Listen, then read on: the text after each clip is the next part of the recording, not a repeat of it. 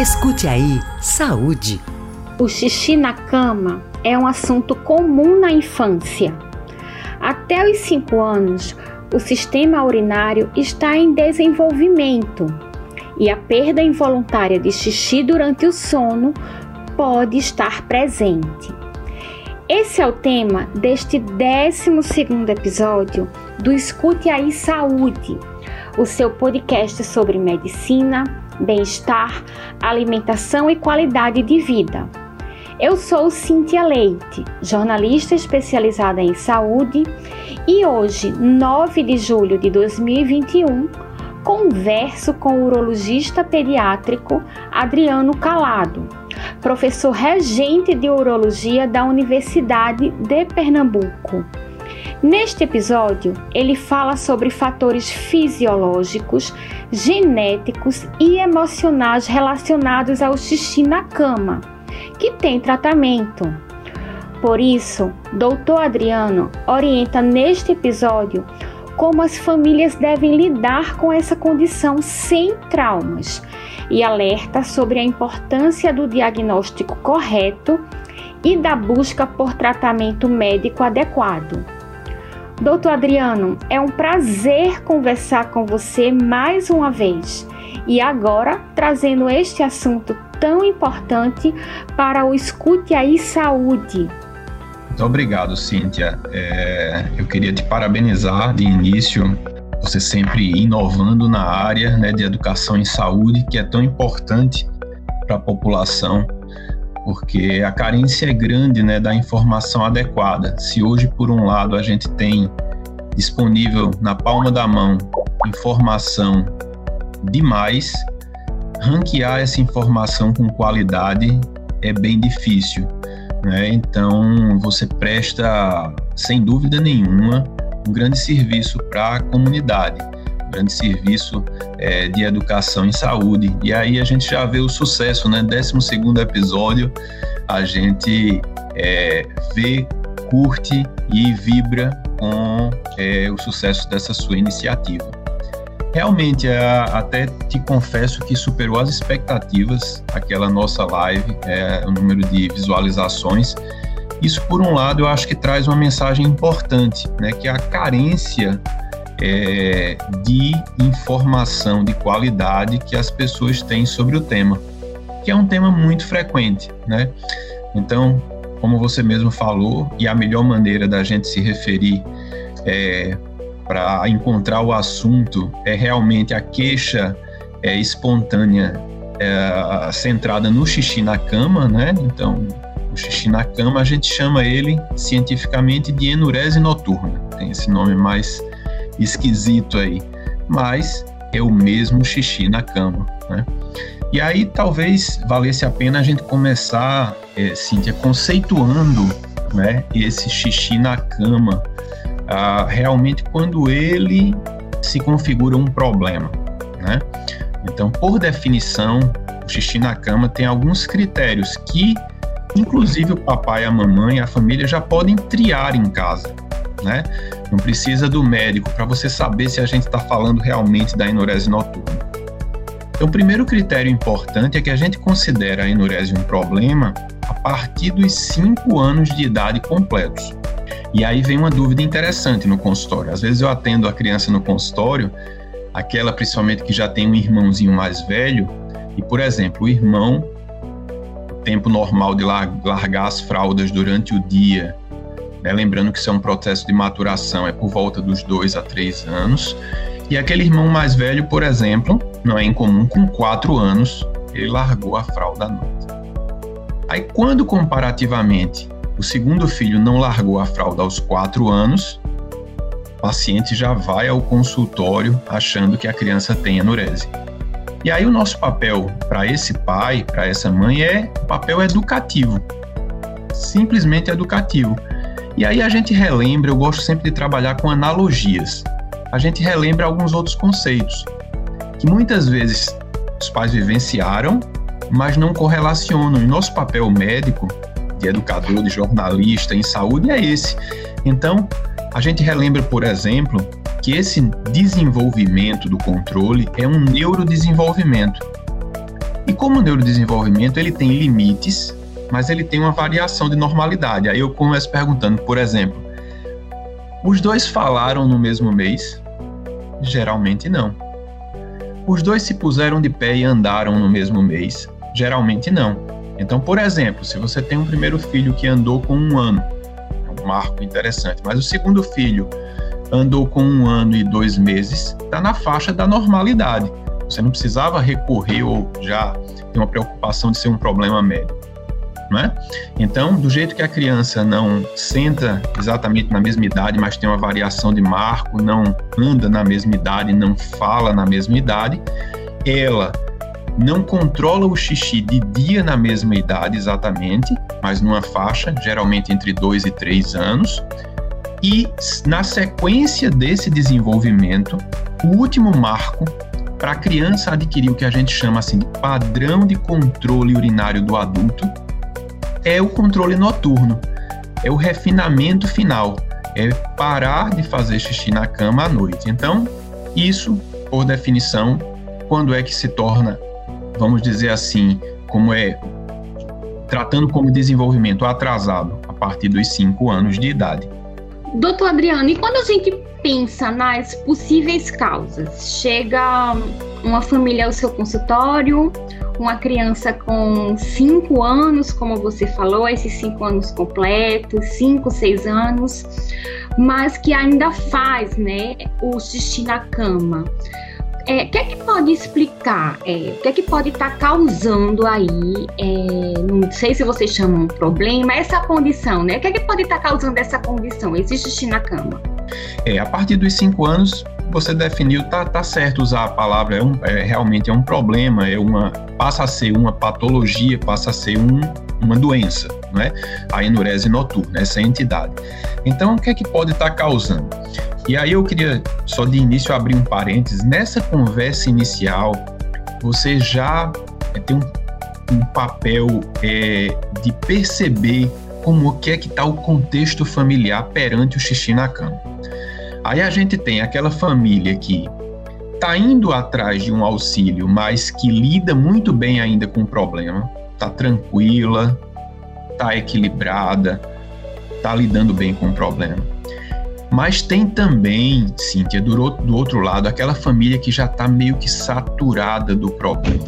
Às vezes que demorou um pouco a chegar, a criança já tem 7, 8, 9 anos, já está cansado daquele processo de molhar a cama, já há um desgaste do relacionamento. E o que a gente não pode, mas tem que estar atento a perceber, eu vou tocar nesse assunto agora e até depois, porque eu, acho isso fundamental para a enurese, se existir algum comportamento punitivo com relação à criança. Então, comportamento punitivo tem que ser combatido de maneira veemente pelo médico e o papel da educação em saúde aí é muito importante.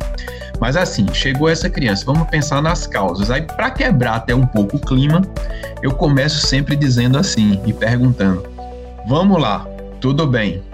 É, tem o xixi na cama agora do, do João, mas vamos um pouquinho para trás. Do papai e da mamãe, quem fez xixi na cama? E é interessante porque a enurese, ela ah, descobertas relativamente recentes para a história dela, ela é, demonstrou ser um problema de caráter hereditário. Existe uma hereditariedade na enurese.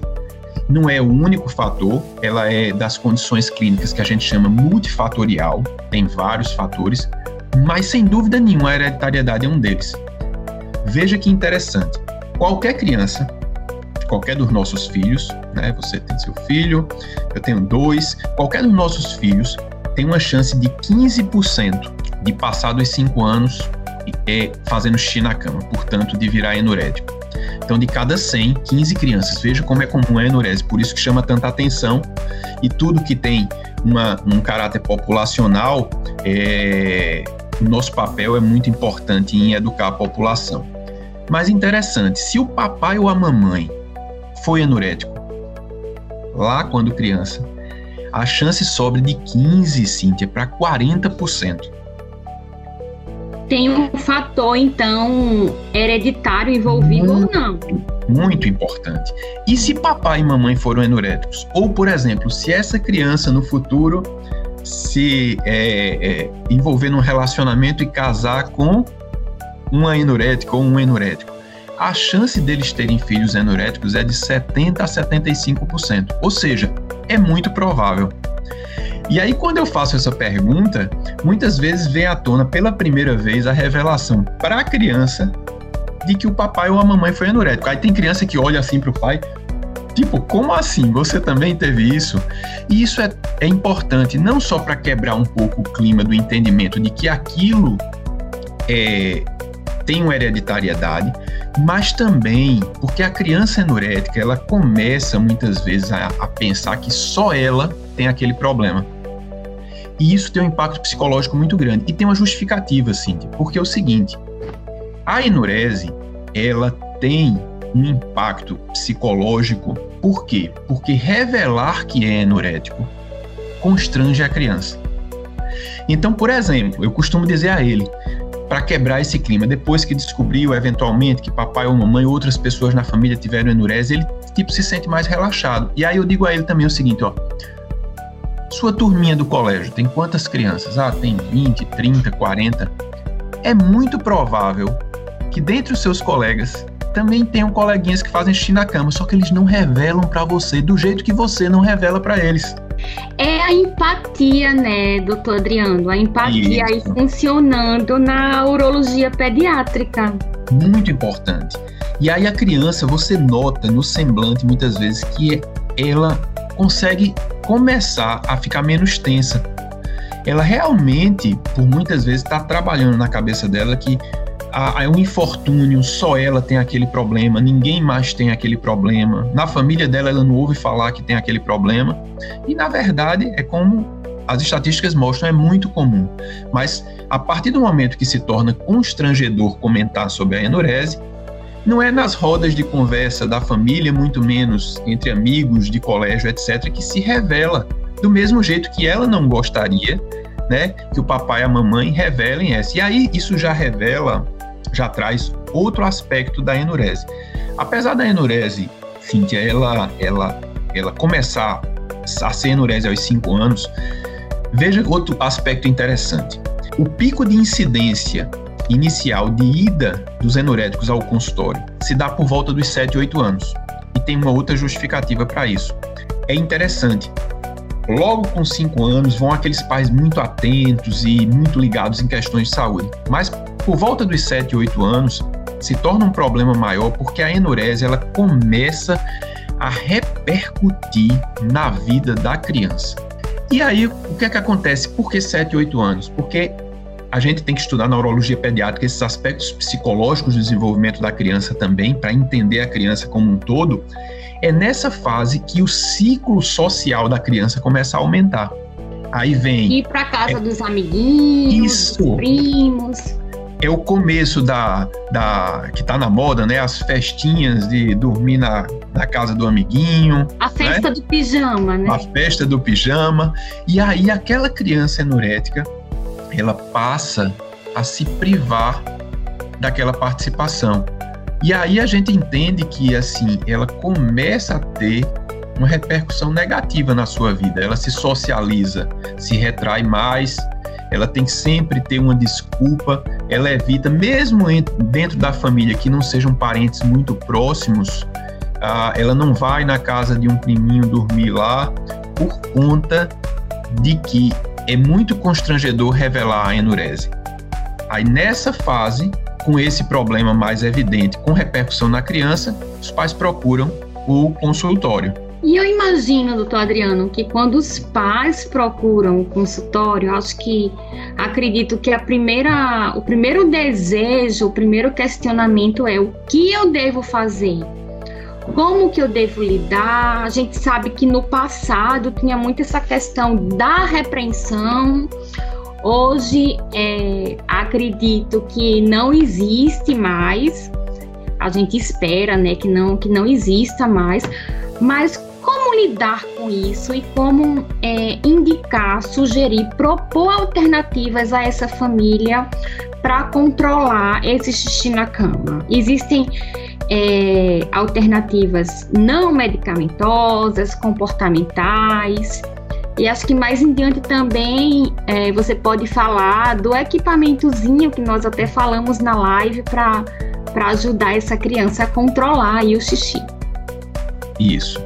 Então, assim, a gente, nesse, nessa consulta inicial, uma, um, um primeiro ponto muito importante é a gente saber se a gente está realmente diante de um caso simples de enurese. Então, afora a idade que a gente já comentou, a partir dos 5 anos, é, a enurese precisa ser, Cíntia, somente o descontrole noturno, somente a incontinência durante o sono, somente o xixi na cama. E como o xixi na cama ele é o que preocupa mais, a gente não pode, como médico, esperar o relato espontâneo dos pais de outros sintomas, mesmo a gente perguntando, e de resto, tá tudo bem? Em geral, tá.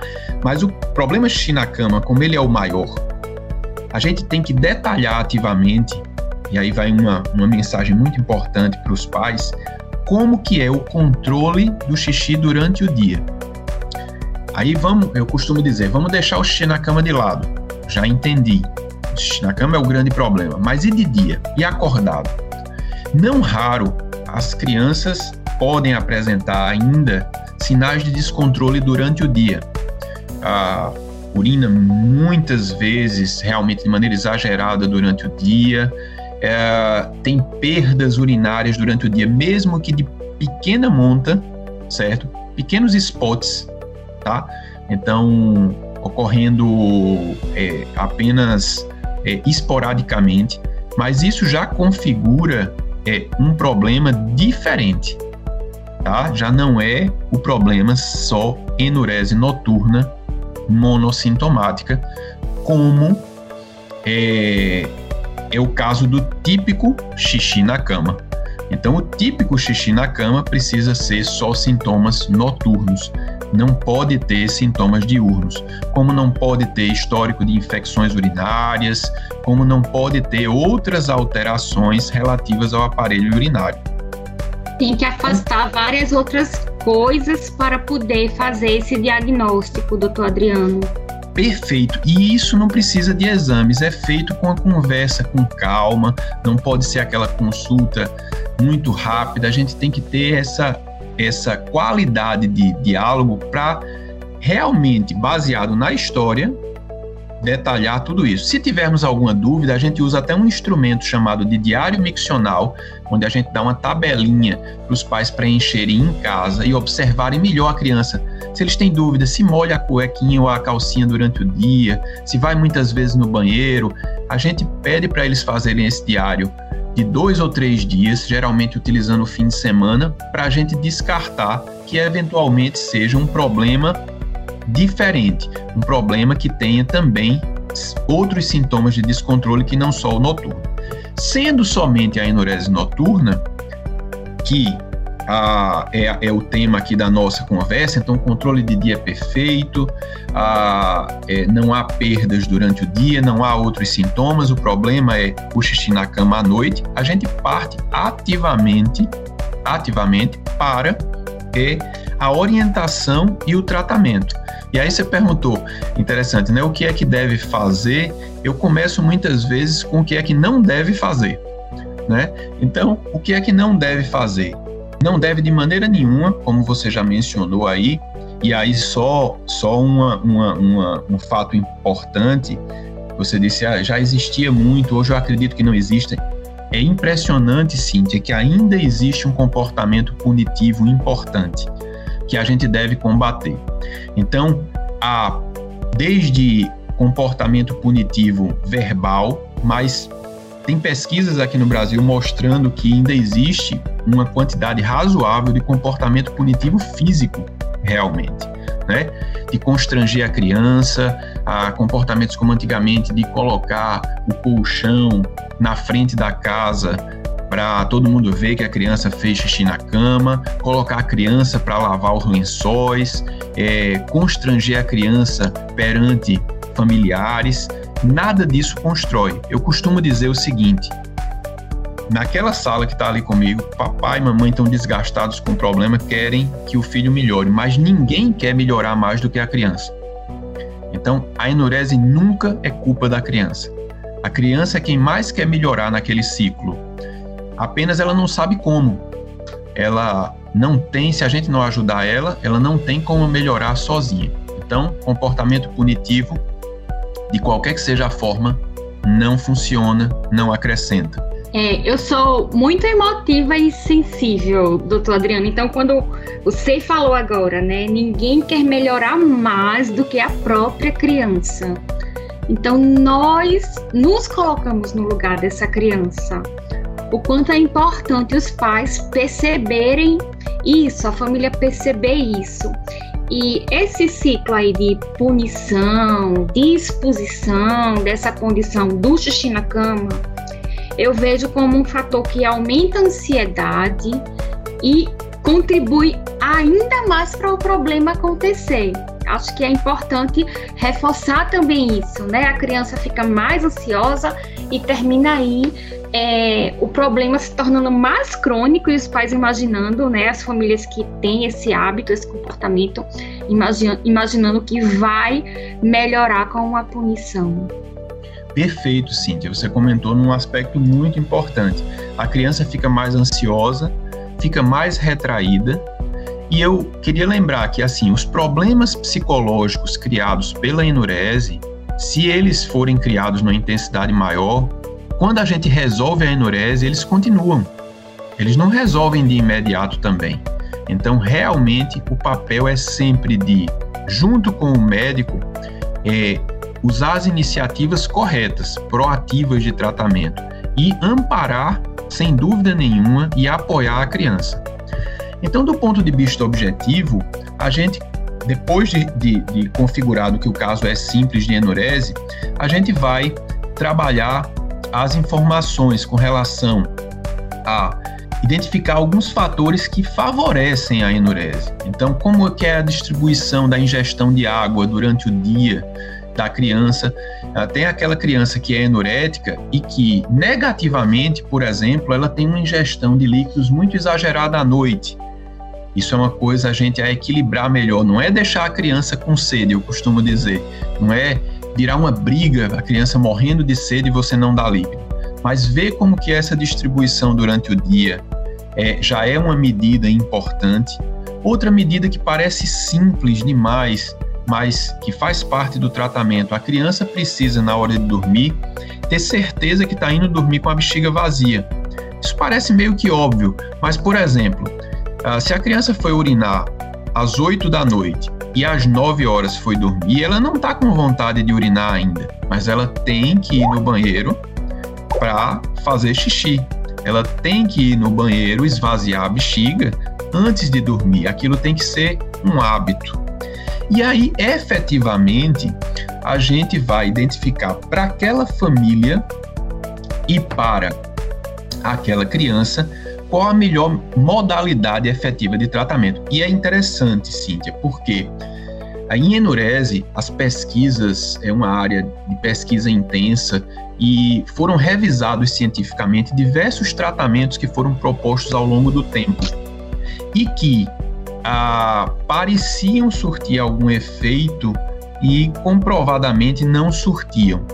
Então, tratamentos variados, desde, por exemplo, a acupuntura, é, a homeopatia, a diversas medicações, e hoje a gente tem é, dentro do grupo de estudo da enurese, e é interessante porque a, a, dentro da urologia pediátrica a gente tem uma sociedade internacional de estudo da continência em crianças, que é, o grupo de pesquisadores engloba lá a, o conhecimento científico, a gente, na verdade, tem hoje duas grandes linhas de tratamento que funcionam para a enurese.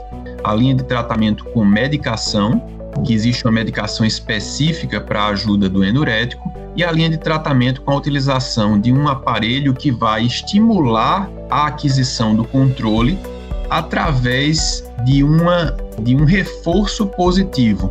Então, esse aparelho é o alarme urinário. A escolha do tratamento, ela tem que ser individualizada.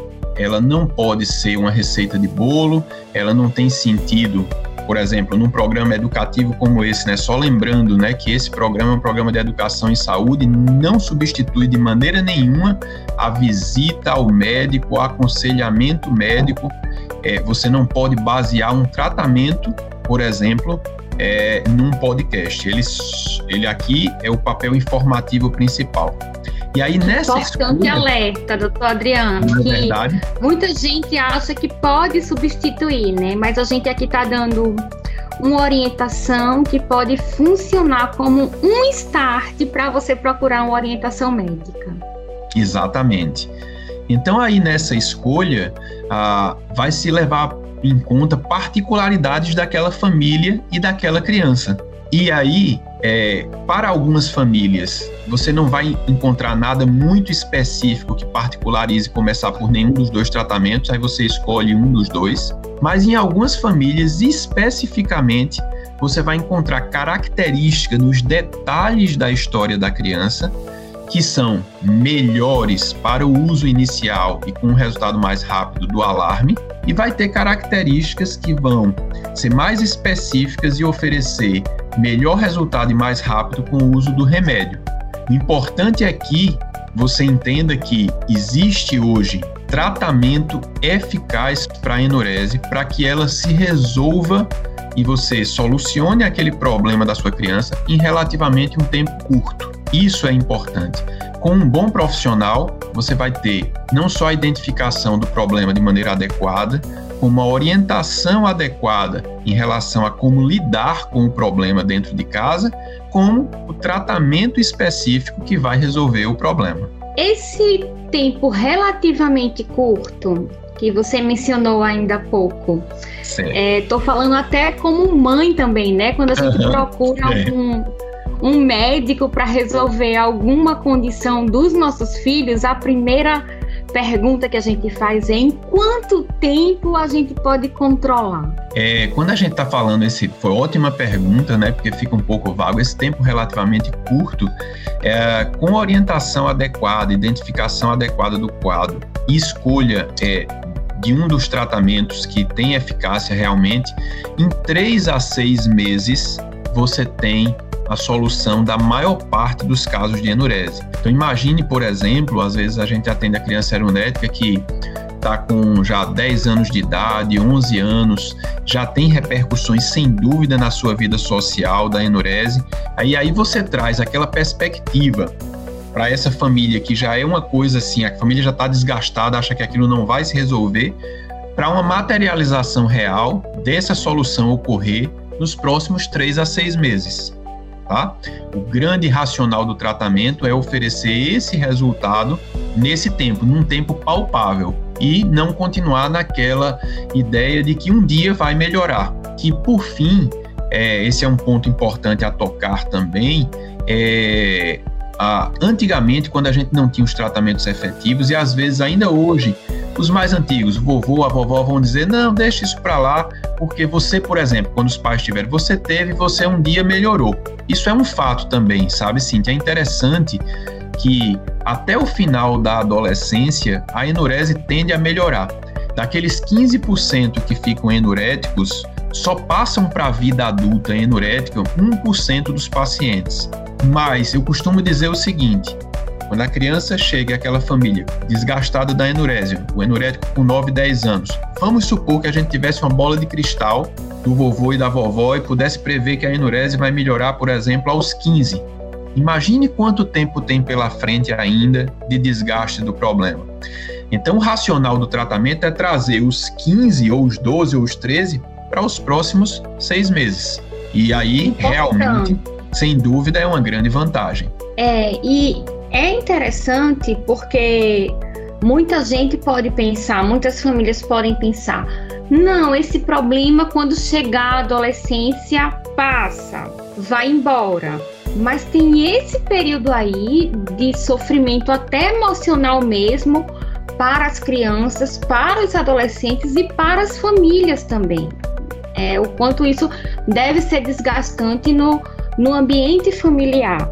Então, é importante a gente falar desse tempo relativamente curto, porque a gente fala é, de um problema que pode ser controlado, né, de acordo com essas condições que você mencionou, de três a seis meses, um problema que pode ser controlado nesse tempo, e aí do outro lado a gente vê que quando não tem tratamento e se deixa, se acredita que vai passar espontaneamente, isso aí pode trazer muitas outras questões aí, até fatores emocionais, problemas emocionais para a própria criança, doutor Adriano. Acho que é bem importante esse detalhe. E outra coisa que eu pensei, estava pensando aqui também, é: vamos pensar uma criança que nunca fez, chegou aos 5 anos, contro, conseguiu controlar, não faz xixi na cama, mas tem aquelas crianças que acontecem algo na família,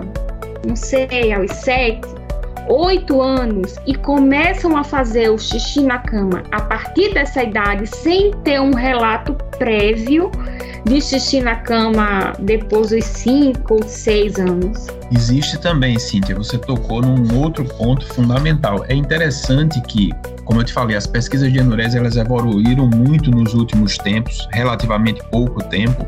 Antigamente, é, se achava que a enurese era, inclusive, de origem, a maior parte dos casos, de origem psicológica.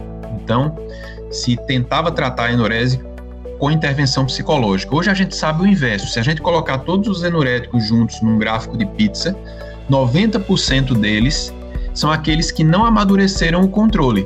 Então, chegou aos 5 anos, não veio, 6 anos, 7, 8, 9, 10. E, inclusive, no conceito, aquele voltando ao conceito de enurese básico, é o conceito mais rígido prevê também isso. Tem que estar após os 5 anos de idade, só com sintomas durante a noite e que não tenha tido um intervalo de controle maior que seis meses. Agora, essa criança que você ilustrou aí, ela existe. Ela é 10% dos casos, é a fatiazinha menor. A gente chama aí, do ponto de vista médico, como enurese secundária. É aquela criança que, na verdade, o processo de amadurecimento se deu correto, e depois teve um evento específico, geralmente um evento de trauma psicológico intenso, que fez a enurese reaparecer. Aí nessas, sem dúvida, há um papel muito grande da intervenção psicológica no tratamento. Entende? Para o enurético geral, para o grande grupo, a, o lado psicológico, o psicólogo, ele, e até num grupo multidisciplinar como nós temos de tratamento da enurese, ele é importante para aquela criança que já tem muita repercussão da enurese no seu é, desenvolvimento psicológico, que o psicólogo atue como apoio inclusive depois de resolvido a enurese. Aquela criança, como você disse, que permaneceu enurética muito tempo e aí ela, ela desenvolveu alguns problemas de socialização e psicológicos que precisam ser trabalhados, mas não trata a enurese per si, a enurese específica, só nesse grupo de enurese secundária. Ok, doutor Adriano. É, é, a gente já está aqui chegando ao final daqui do nosso podcast, mas podemos marcar uma outra conversa, porque eu sei que a urologia pediátrica é bastante ampla. Mas queria que você falasse a frequência para a gente é, só deixar claro a frequência com que é, o xixi na cama aparece no consultório do, do urologista pediátrico. É com que frequência comparando aí com as outras condições? Dentre os problemas clínicos né, da urologia pediátrica, porque a urologia é uma especialidade que trata de problemas clínicos, são aqueles que a gente trata com remédios, medicações, intervenções no consultório, é problemas cirúrgicos. Se eu fosse fazer uma comparação, né, até em termos de, é, é, de incidência, para as pessoas entenderem, a enurese é tão frequente quanto a fimose, por exemplo. A enurese é muito frequente. Basta a gente pensar nesses números que eu falei da estatística, né? De 15% de enuréticos de maneira geral sem aqueles que têm a, a, o lado hereditário, a 15% das crianças é, são enuréticas, então é muito frequente. Eu costumo dizer, é muito frequente, mas eles são escondidos. Então, por quê? Porque é constrangedor revelar. Então, às vezes, na própria recepção do consultório, no mesmo horário, tem dois, três enoréticos ali, mas ninguém senta do lado do outro para perguntar, ó, ou para comentar, tô aqui porque meu filho é enorético, entende? Isso é importante saber porque, volto a dizer, faz parte também do entendimento do tratamento, principalmente para a cabecinha da criança, ele entender que ele não é único, ele não só ele tem aquele problema, ele não tem um azar extremo que tem um problema que ninguém tem. Ok, doutor Adriano.